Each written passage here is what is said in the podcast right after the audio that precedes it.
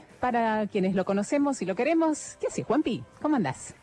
¿Cómo andás, Verónica? ¿Cómo muy, andás? Muy contento, la verdad que muy contento. Qué bueno, che, qué bueno. Vos sabés que eh, alguien me pasó unos manuscritos tuyos. eh, Ah. Son me encanta. Una sinapsis, un poder de síntesis, te diría. Maravilloso. eh. Me encanta conocer tu letra, te digo. ¿eh? me encanta. No, no te dicen lo mismo los profesores, ¿eh? Cuántas cosas, ¿no? Cuánta flecha, cuánta cosa. Porque claro, da para, para charlar un montonazo. ¿eh? El espíritu que, que nos, que nos guía, que te guió a vos para hacer esto también, eh, Juanpi querido. Pero, eh, ¿por dónde arrancamos, no? Arrancamos por el contexto, si te parece, así le explicamos un poquito a la Pues, audiencia. totalmente de acuerdo empezar con el contexto. Eh, yo lo invitaría a los que están escuchando, si la quieren buscar, la cita bíblica la pueden buscar Sí. eh, ahí en internet o la pueden buscar en, en la Biblia si la tienen ahí a mano, porque va a ser todo un proceso de sacarle mucho, pero mucho jugo a, a la palabra de Juan 4, el encuentro de Jesús con la samaritana. No sabés lo que es este encuentro. Oh, Flor de encuentro. flor de encuentro. Pero si querés empezamos, ¿eh? Sí, a ver. Yo lo que hice fue como dividirlo en seis partes, Sí. porque eh, tiene todo un proceso y quise como sacar un poquito de, de jugo a cada, a cada parte. Sí. En principio, el Evangelio de Juan, que es más poético, eso hay que tenerlo en cuenta. Entonces, eh, mucho de este encuentro tiene poesía. Y viste que la poesía, lo bueno de la poesía, es que eh, se puede sacar muchísimo más contenido, porque da para interpretar. Cuando hay un, un cuento, una historia, o una parábola, o una cosa así, muchas veces es, bueno, eso es lo que dice y ya está. Bueno, en el caso de las poesías eh, y el modo de escribir de los griegos, tiene como muchísima, muchísimo jugo para sacar. Bueno, el encuentro con la samaritana tiene un montón de eso. Entonces, una primer parte que a mí me gusta de este encuentro es que eh, tenemos que sacar como el contexto de los dos personajes, tanto la samaritana como Jesús. Porque lo primero que tenemos que ver es que están los dos separados. Sí. Jesús que se sienta a descansar. Me encanta la imagen esa. Eh, un Jesús cansado de la vida, del momento, del día, de caminar. Eh, entonces está bueno como verlo a Jesús sentarse un poco y decir, bueno, vamos a frenar un poquito la pelota. Y esta es la idea de este momento. Vamos a frenar un poquito la pelota. Sí, está bueno. Esa es como la im- primera imagen. Y que lo que me da es esto de sentarse. El sentarse tiene que ver con el descanso y tiene que ver con una apertura.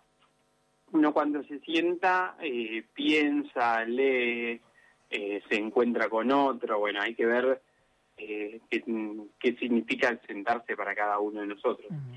Y después tenemos la otra, que es una que está caminando, eh, la samaritana, al mediodía. Entonces ahí lo que tenemos es el contexto de ella. Primero Jesús es judío y viene la samaritana. Que en su contexto, una mujer como muy, no muy querida quizás en su pueblo, eh, por toda su historia, todo lo pasado.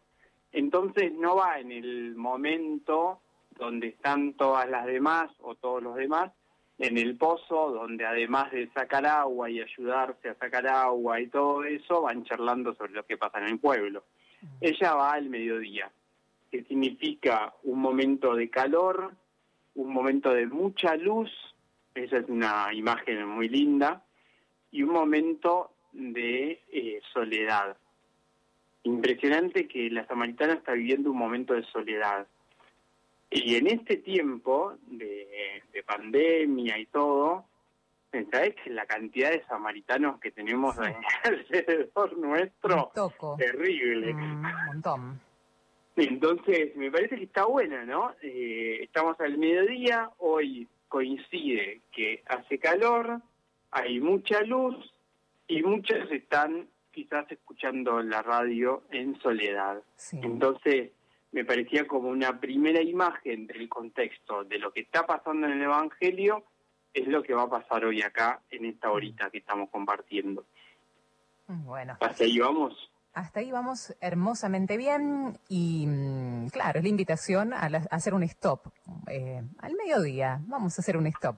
Paramos para comer, a veces decíamos en este tiempo, también en el resto de la programación de la radio, Juanpi, eh, a veces cuando hasta cuando comemos no nos damos cuenta ni de lo que comemos, no tragamos, porque no nos paramos a disfrutar. Bueno, de esta manera hoy te invitamos a hacer un stop, a ver cómo estamos nosotros, cómo nos sentimos. Eh, decías, ¿cuántos están en este momento en soledad, eh, se sienten eh, solos. No solamente que puedas vivir solo o sola en tu casa, en tu departamento, acá en la ciudad, sino que te sientas eh, con esta necesidad, esta sed que viene desde adentro, de la necesidad de estar ¿no? con otra persona, de compartir, de compartir. Bueno, nos situamos ahí y vamos al primer punto entonces ya. ¿Qué podemos ir desglosando, Juanpi? Bien, como te decía antes, es un judío y una samaritana. Para los que no lo sabían, eh, si quieren seguir el, texto, lo que pasa es que los judíos no se trataban con los samaritanos.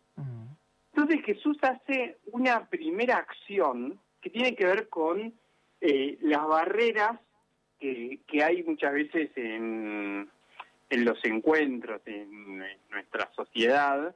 Jesús la rompe. Entonces esto de eh, hay barreras que se rompen en encuentros casuales.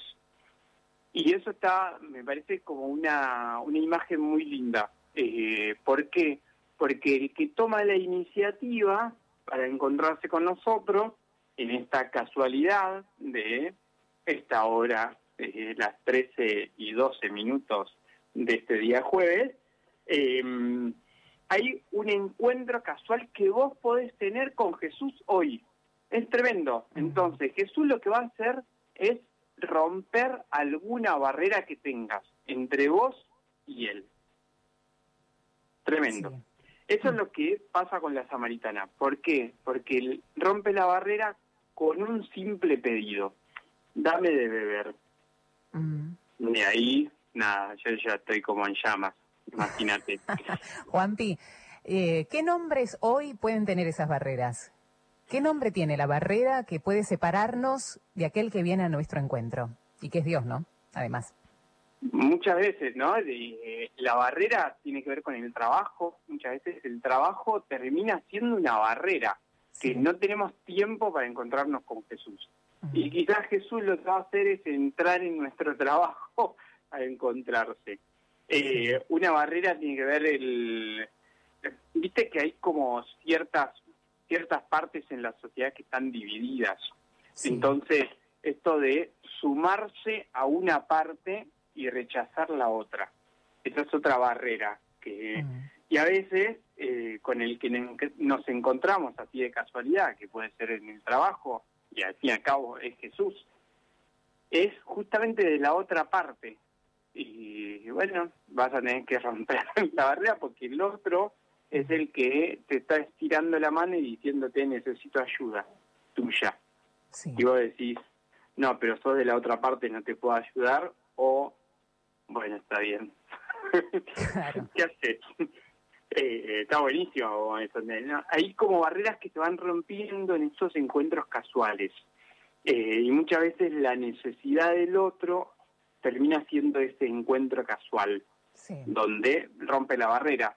A veces la barrera es la pobreza y la riqueza, la barrera es eh, la marca y la no marca, viste que hay, hay algunas que no nos compramos las cosas de marca porque no tenemos un sope, pero después está el otro que no puede usar una cosa de no marca y no no se puede no se puede encontrar y de repente necesita algo y bueno vas a tener que romper esa barrera también, la barrera de la imagen, eh, a ver con quién me junto. Bueno, barreras tenemos un montonazo y, acá era una barrera social, ¿no? El judío con el samaritano, que tiene que ver con lo religioso, tiene que ver con la historia, tiene que ver con heridas pasadas, eso también hace barreras.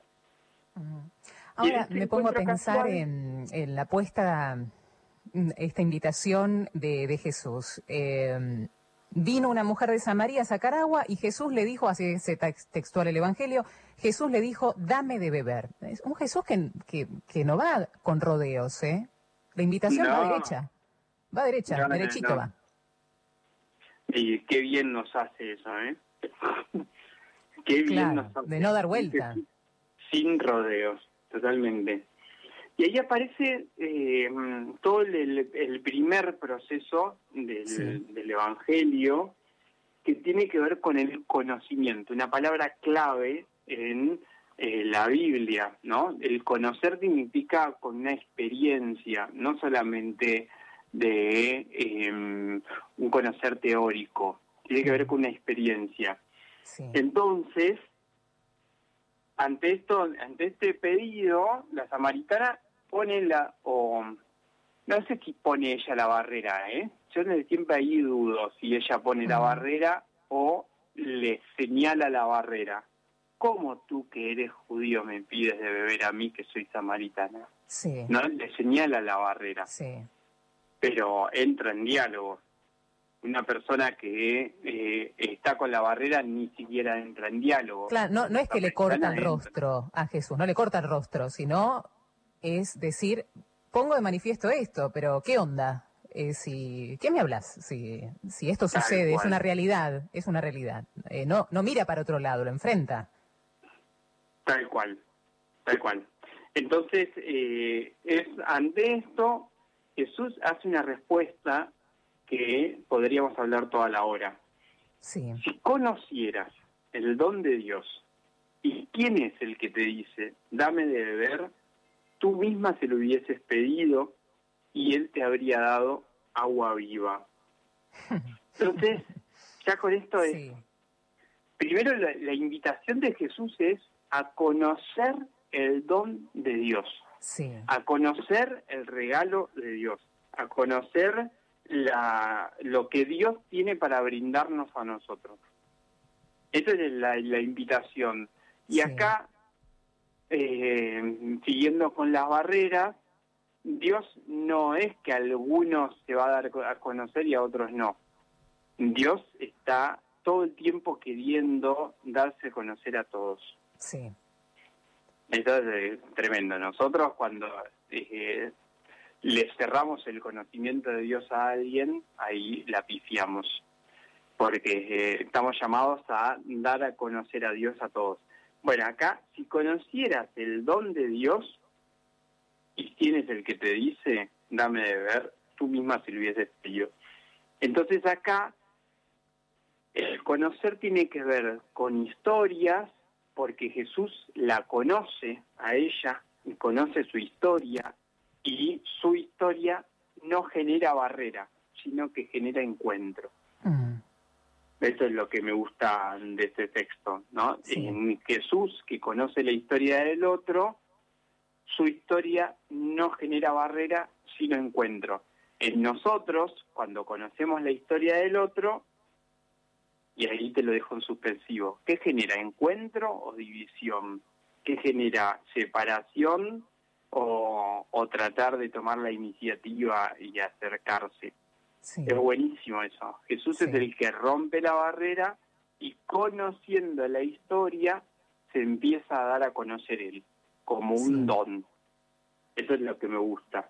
Sí, me encanta también en el diálogo. Viste que vos decís, bueno, tengo que hablar con mi hijo adolescente y mm, o también, no sé, qué sé yo, con mi esposo, con mi esposa, y vos le haces una pregunta y la respuesta sí, no, bien.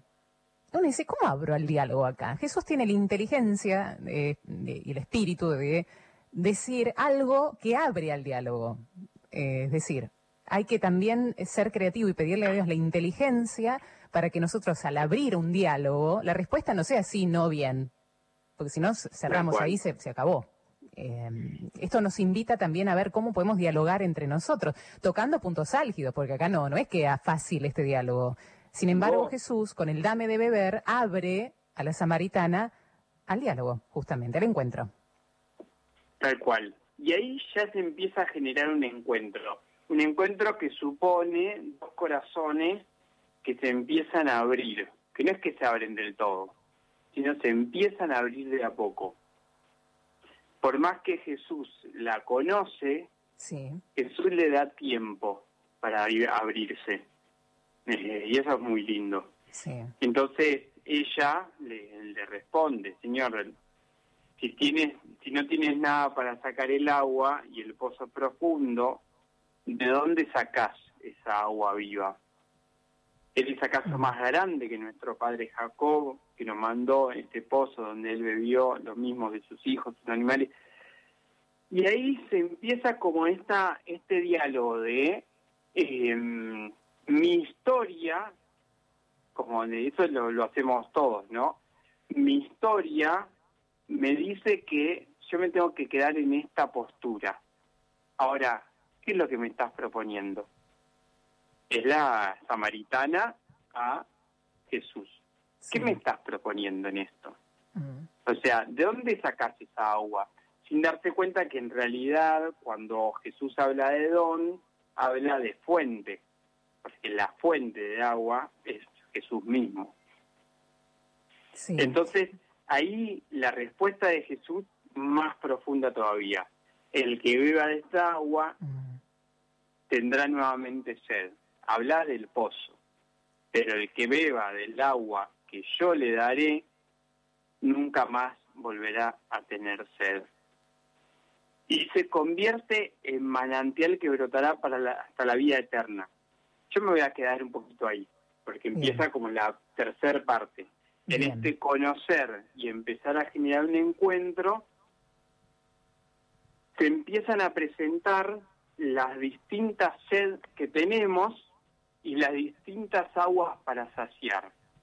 Hmm. ahí... Vamos, eh, nos quedamos, nos quedamos, Juan Pi. Vamos a pedirle a Nelson una canción, así podemos reflexionar sobre toda esta primera parte y la invitación que nos hace Jesús de estar con nosotros.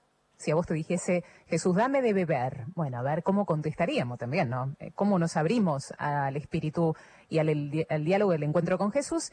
Y vamos a ver qué tipo de aguas hay, qué tipo de sed, por un lado hay, qué tipo de aguas hay. Así que el encuentro de la música ya venimos. ¿Quién dice que no duele ver tantas diferencias? ¿Quién dice que no duele ver plena adolescencia. ¿Quién dice que tus nietos te defiendan de otra guerra? Tanta gente que se enfrenta, tanta gente tan violenta no fuese por tu amor, dime cómo, cómo haría yo. Tanta gente que se enfrenta, tanta gente tan violenta. Si no fuese por tu amor, dime cómo haría. Dice que no duele este mundo de traición y error. Yo sobrevivo por estar cerquita de tu amor. Quien dice que no duele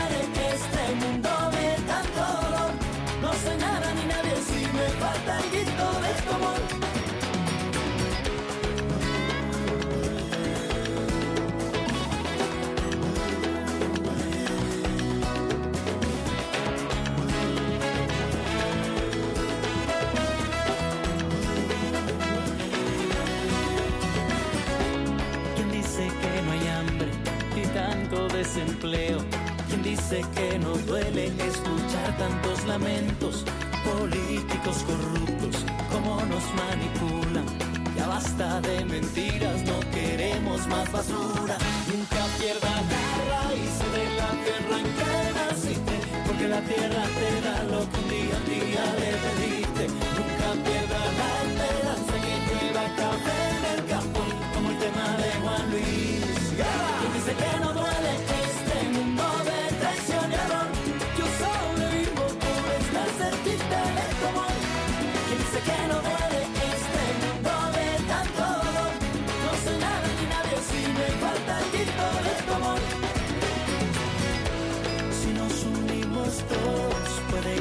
la historia, demuestra tu esperanza y formemos una alianza. Lleguemos a un acuerdo para que no existan guerras y dejemos los rencores.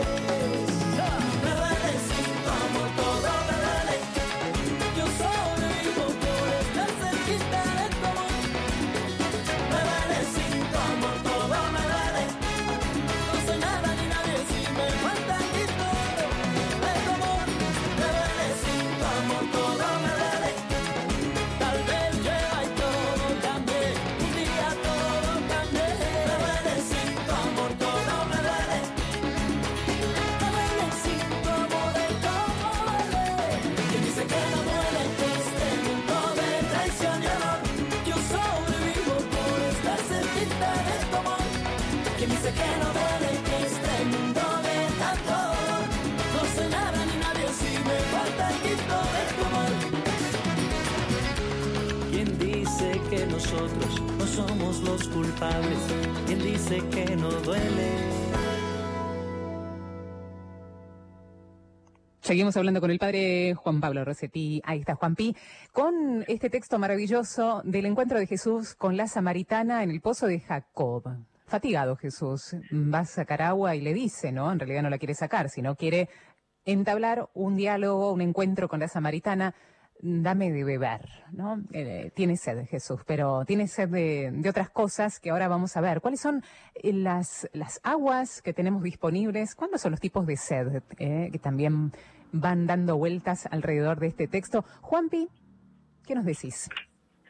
¿Qué nos decís, Juanpi? Ah. ¿Qué nos decís, Juanpi? eh, ¿Sabes qué estaba pensando? Si, Sí. eh, si justo alguno está escuchando y puede responder, puede como completar, como alguna sed eh, bueno. de las que tiene Sí. o algunas aguas que está brindando, ¿no? Eh, que tiene que ver con, con la misma fuente de, de Jesús. Pero mm, yo tengo alguna, algunas, primero como una conciencia de tener sed. Eso es como lo primero, me parece, ¿no? Sí. Jesús tiene conciencia de tener sed. Y eh, socialmente, esto es una interpretación mía, porque yo todo esto estoy eh, leyendo el Evangelio y viendo el Evangelio de hoy, o sea, el de cuando salís ahora, salgo la puerta de calle y me encuentro a Jesús ahí. Entonces, Sí. eh, la sed de Jesús que está ahí, eh, hay como muchas en concreto, ¿no? Yo pensé, eh, hay una sed de ser querido, eh, socialmente, ¿no? De ahí una, una sed que en realidad va con, con el ser humano eso, ¿no? Ser querido, todos queremos ser queridos. Pero es verdad que algunos eh, se sienten queridos lo suficiente y hay otros que tienen mucha sed de ser queridos, de ser valorados, hay una sed de, de aceptación, eh, de aceptación en la sociedad, de aceptación en su familia, de aceptación eh, en su círculo de amigos, de Mm. aceptación en la parroquia. ¿Sabes cuánta sed de aceptación hay? Terrible. Sí. Eh, Acá tenemos una sed de Silvia que se comunica y dice, pido oración por los que tenemos sed de estar solos, sin trabajo y muchas veces sin familia, ¿no? Lo de Silvia, eh, eh, obviamente que nos unimos y lo bonito de Silvia es que pide oración por, no solamente por ella, sino también por todos los que tienen este tipo de sed hoy, ¿no? Los que están solos, muchos sin laburo, eh, muchos alejados de la familia o directamente sin familia. Así que bueno, es la sed que atrae nuestra amiga desde acá, desde WhatsApp. Tal cual, eh, una sed de compañía Sí. es una de las sed que, que encontramos eh, todo el tiempo. Una sed de salud, eso nosotros eh, vamos encontrándonos con mucha gente y no solo en la pandemia, ¿eh? la pandemia es, es una salud, perdón que la baje un poquito, pero es una entre Mm. un montón de cosas que, eh, que nos vamos encontrando y que a las cuales quizás la pandemia nos ensegueció de encontrarnos con esa otra salud que tiene que ver con, con problemas psicológicos, que tienen que ver con, bueno, con un montón de cosas que no está justamente el COVID. ¿no? El COVID lo que hizo fue eh, taparlo por un rato, Sí. Eh, pero eh, la gente eh, lo tiene igual, eh, aunque no tenga COVID. Entonces, hay una sed de ser comprendido también en la situación que uno está viviendo y, es muy difícil eh, seguir como avanzando, apostando y todo si uno no es comprendido. Eh, entonces cuando Jesús dice, dame de beber, eh, entendeme, comprendeme, escúchame, eh, hay mucho de, de ese pedido. Mm. Una sed cual. de ser perdonado y poder empezar Mm. de nuevo, eso es una, una sed terrible, Sí. eh, porque te seca mucho eh, cuando uno no se siente perdonado, porque no puede empezar de nuevo, no puede. Es terrible. Eh, sed de justicia en un montón de ámbitos, ¿no? También se me ocurre, Juan Pi. totalmente, totalmente. ¿Y cuántos están pidiendo justicia que no, no, no es lo mismo que venganza, sino justicia que tiene que ver con una sanación interior? Eh, porque si se hace justicia uno eh, puede estar en paz. Mm. La otra sed que aparece, que lo vas viendo en los noticieros todo el tiempo, que tiene que ver con una sed de seguridad, eh, sentirse seguro. Hay mucha gente que no se siente segura. Y, hoy por hoy es el Jesús concreto que pide, eh, rompe todas las barreras para sentirse seguro. Y terrible ese momentos. Mm. Así que ahí tenemos una lista de sed. Sí, hay mucho, mucho, ¿no? Y uno dice, ay, eh, uno cuando tiene eh, sed, vamos a los días ahora que se aproximan de, de verano, uno está en la calle por ahí haciendo trámites, caminando, y tiene sed, necesita agua, lo necesita imperiosamente, ¿no? Y sabemos que el ser humano necesita una cantidad de agua, se, sufre por no tener eh, el agua en muchos rincones, en muchos lugares, pero uno cuando tiene sed necesita tomar agua. ¿Qué nombre llevan estas aguas, Juan Pi? ¿Eh? Ya hablamos de las diferentes sed que hay. ¿Y qué nombre llevan estas aguas? Hay un nombre que va para todas, que tiene que ver con la compasión, el padecer con. Esa es una, una de, la, de las aguas, yo supongo, más, eh, más cristalinas, por decirlo, para seguir con la imagen.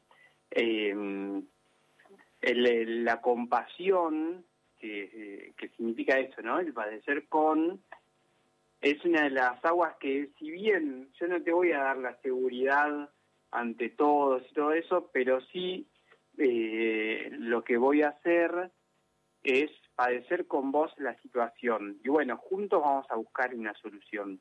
Pero, porque si no yo te puedo poner un policía en la puerta de tu casa, pero no sé si eso te sacia la sed. Mm. Eh, vos lo que necesitas es ser escuchado, ser comprendido. Entonces, la compasión es una de, de las aguas que tiene que ver con esta misma fuente, ¿no? Que es Jesús.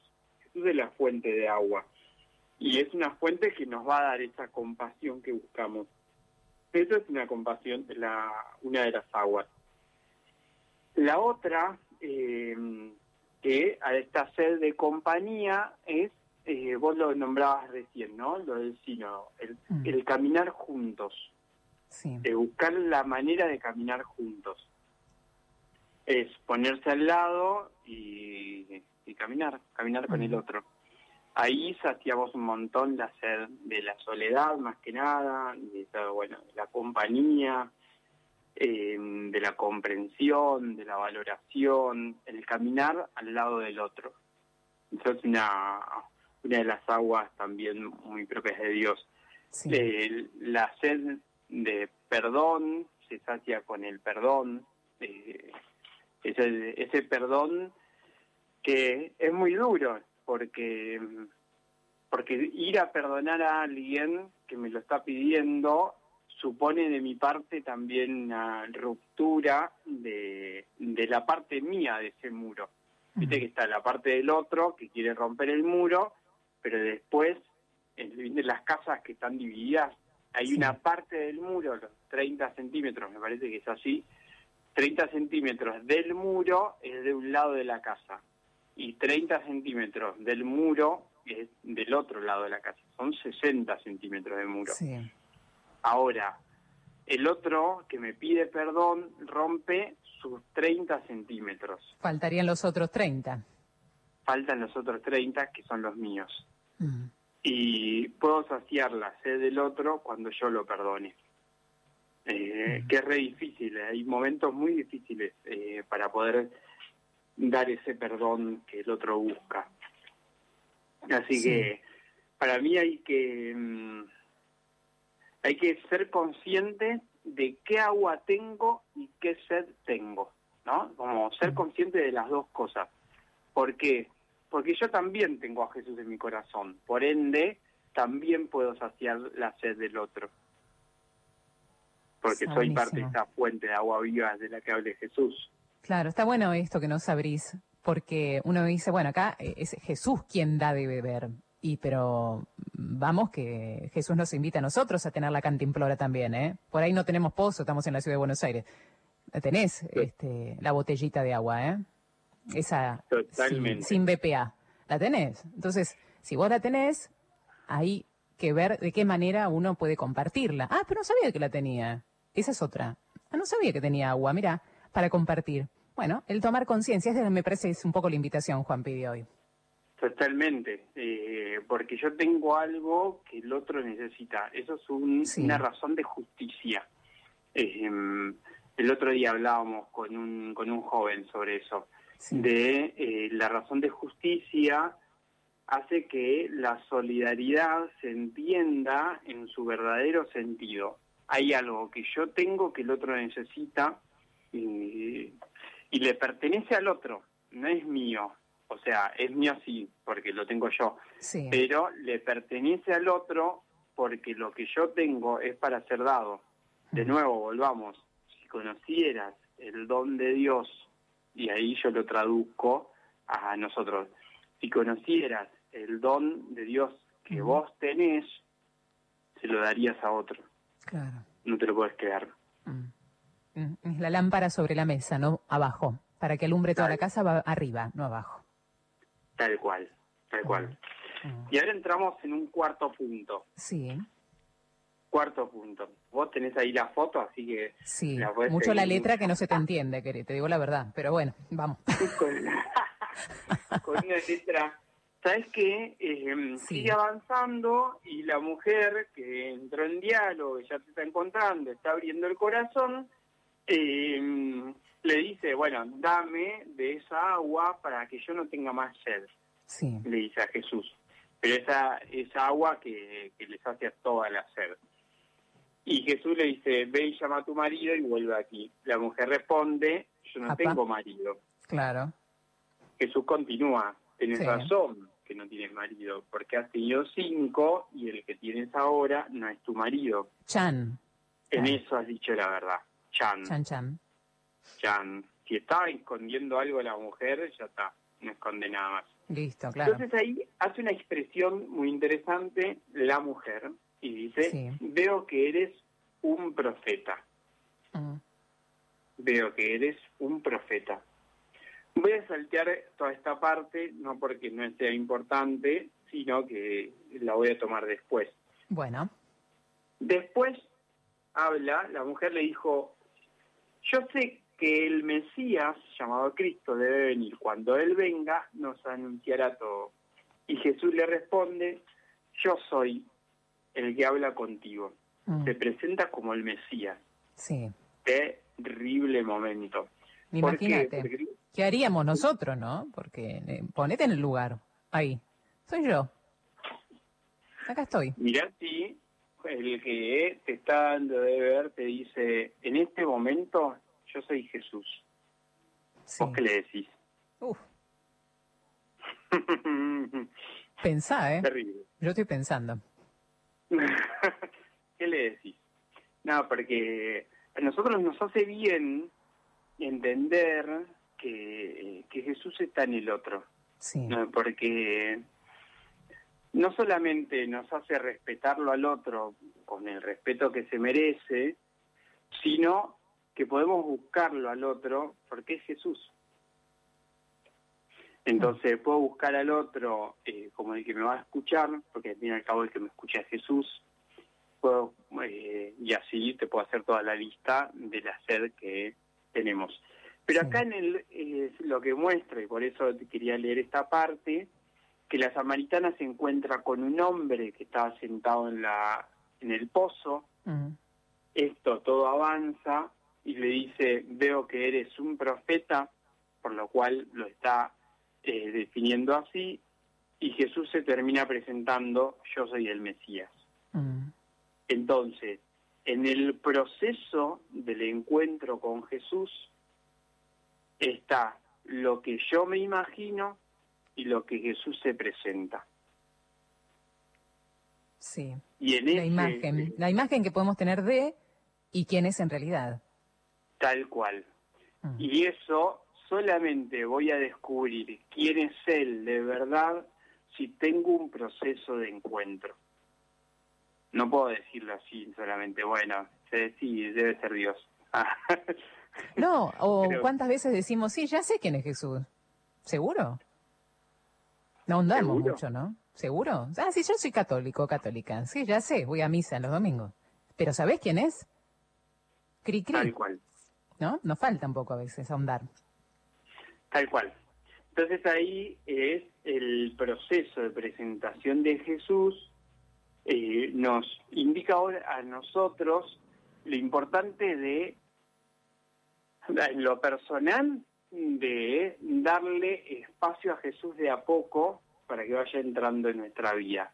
Sí. Pero después, con respecto a muchos de los que acompañamos, y ahí a mí me toca ser animador y formar animadores, eh, saber que el otro necesita un proceso para encontrarse a Jesús. Yo no le puedo pedir al otro que entienda de una que Jesús es el Mesías y el Tal que cual. salvó. Sí. No, no lo puedo hacer. El otro necesita un proceso propio de conocimiento, ¿no?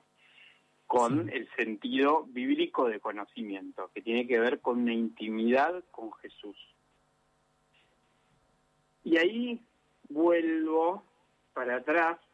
¿Por qué? Porque la mujer, eh, en ese momento llegan los discípulos, todo, cuando se presenta como el Mesías, ¿no? Llegan los discípulos y en la mujer como queda a un costado.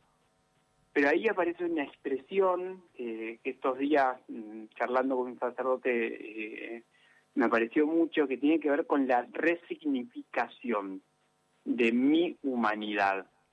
Toda la historia de la mujer ahora tiene una mirada distinta porque hubo un encuentro profundo con Jesús. Entonces es importante ese proceso. Y ahí viene todo este momento. Créeme, mujer, llega la hora en que ni en esta montaña ni en Jerusalén se adorará al Padre. Ustedes adoran lo que no conocen y nosotros adoramos lo que conocemos, porque la salvación viene de los judíos. Pero la hora se acerca y ya ha llegado en que los verdaderos adoradores adorarán al Padre en espíritu y en verdad. Porque esos son los adoradores que quiere el Padre. Dios es espíritu y los que lo adoran deben hacerlo en espíritu y en verdad. Después de un gran proceso de encuentro con Jesús, cuando vos te arrodilles ante el sagrario o, en un momento de oración de tu casa, eh, pedís eso, ¿no? Poder verlo con el mismo espíritu de Jesús. Me parece como una cosa muy linda. Y ver la historia de uno con el mismo espíritu de Jesús. Entonces toda la historia de uno también es historia de salvación. Mm, hermoso realmente. Pedirle al Señor la mirada para también mirar eh, en este sentido, Juan P. Totalmente. Y hay que poder mirarme como Él me está mirando, que tiene que ver con una mirada de amor. Claro. Ya está, te encontraste con Jesús, la samaritana está en llamas, ya no necesita, necesita eh, agua, pero más que nada para apagar ese fuego que tiene, porque en su locura de ese fuego, una locura linda, hace lo que eh, estaba escapando al principio, al principio que escapa eh, sola, va sola, se siente sola, se mete en el medio del pueblo y empieza a decir, vengan a ver un hombre que me ha dicho todo lo que hizo. ¿No será el Mesías? Entonces la gente le hace caso. Mm. Imagínate una mujer a la que no le hacía mucho caso, de repente le empiezan a hacer caso. ¿Qué, qué, qué es lo que habrá dicho? ¿Cómo lo habrá dicho para que el pueblo entero vaya a ver a Jesús? Y ahí viene la misión. Nosotros anunciamos quién es Jesús. No anunciamos quiénes somos nosotros y somos discípulos misioneros, nosotros somos, y vamos hablando de nosotros todo el tiempo, no. Anunciamos quién es Jesús. Entonces la mujer pasa de la soledad al pueblo, pasa de, de salvarse a sí mismo a salvar a los otros. Pasa de la separación que tiene que ver judíos y samaritanos, porque de hecho les dice a los samaritanos, este judío es el Mesías, de la separación a la unidad. Pasa de quedarse en la experiencia propia a tener una experiencia comunitaria. Mm. Lo cual es fascinante. Absolutamente. me encanta. Si tenemos que tener una tarea para el hogar, ¿eh? como los chicos tienen también tarea virtual, si tenemos que tener una tarea espiritual para ejercitar, ¿eh? sin ninguna imposición, con la total libertad y amorosidad con la que Dios nos mira, ¿qué, tarea tendríamos? ¿Qué preguntas nos tendríamos que hacer, querido Juanpi? La primera es, eh, ¿qué conciencia tengo de mi sed y cuál es mi sed? Ayer a la noche, eh, te cuento una, una anécdota, once y media de la noche, estábamos en una reunión de MIT con los jóvenes de acá de la parroquia, sí. que, son esos horarios, ¿viste? Tal cual. Última hora de la noche. Claro, esas, esas horas que yo no, nada, me voy acostumbrando ahora, pero no son mis horarios. Bueno, estábamos ahí y mientras tanto eh, yo había hecho una publicación y hablaba con un sacerdote sobre esa publicación. Y él me dijo algo muy, muy loco, muy lindo y muy básico, que me dice, em, tengamos cuidado, porque yo te lo traduzco un poquito, ¿no? Eh, porque a veces exigimos una manera de ser cristianos que no es realista. Paso a explicar. A veces lo que pedimos es que los cristianos no seamos eh, tan apegados afectivamente cuando la psicología propia del hombre, en la psicología propia del hombre, la psicología, eh, la, afectividad eh, ocupa un momento importantísimo. Y puede ir variando con las edades, pero no podemos pedirle que no, no tenga ciertas afectividades en su vida, porque las tenemos que tener y las vamos a tener. Entonces, es verdad que lo que no podemos es depender de las afectividades, de la necesidad de esto de ser valorado, de la necesidad. Y yo me quedé como pensando con eso, porque digo, en mi exigencia, que tiene que ver con una exigencia personal, muchas veces eh, me exijo tener como mucha libertad y mucha independencia con respecto a lo afectivo, y a, la, y a la vez, eso me lo puede estar pidiendo Dios, pero a la vez yo lo paso a otros. Y ahí es donde digo, ¿y tendrá que ser así? Eso es lo que yo me quedé pensando ayer. Entonces, como darse cuenta de cuál es la sed propia, porque de alguna manera, si, si yo lo estoy trabajando, todo eso, tengo que ver cuál es mi sed propia de afectividad que estoy trabajando y ver de no pasárselo a otro. claro. Entonces eso es re importante. Entonces, por eso digo, ¿cuál es mi sed? Eso me parece que es importante ser consciente y ser auténtico. Entonces poder anotar, mi sed hoy es de compañía.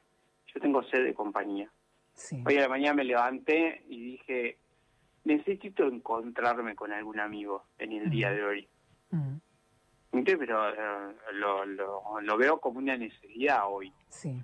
Ahora, esto es la sed. Pero después está la otra, es cuál es el agua de la cual me la, me la da Dios, que tiene que ver con un don de Él, que es la fuente, que yo puedo darle al otro. ¿Y qué estoy haciendo con esa agua? Si me la quedo, si se va pudriendo en mí mismo porque no puedo salir de mí mismo, ¿qué pasa con esa agua? Entonces, el, ahí se va a dar el proceso este de la mujer, pasar de la soledad al pueblo, porque el agua la voy a tener que dar y eso me va a acercar al otro. Paso del, del estar en mí mismo solamente a dárselo al otro paso de la separación, que tiene que ver con este aislamiento eh, bastante, bastante puesto por un lado de moda, por otro lado es una escapatoria a comprometerse, bueno, y ahí puedo hablar un montón, a la unidad. Entonces los dones cuando se dan todos, eh, podemos obtener al mundo, ¿no? Tremendo. Maravilla. Y Qué la bueno. experiencia propia de Dios, cuando la comparto, se contagia, crece mi fe y crece la del otro. Por eso es importante saber cuál es mi sed y cuál es mi agua.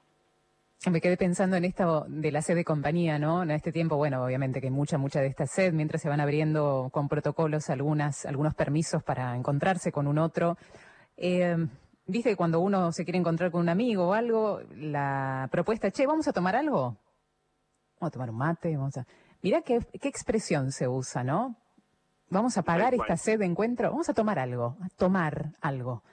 Mm, me, quedé pensando en esta expresión, eh, es la propia invitación también de- del Señor, ¿no? Vamos a tomar algo. Sí. Yo tengo, eh, lo pongo yo, la bebida la pongo yo. El mate lo, lo pongo yo, la pava la pongo a calentar yo, ¿no?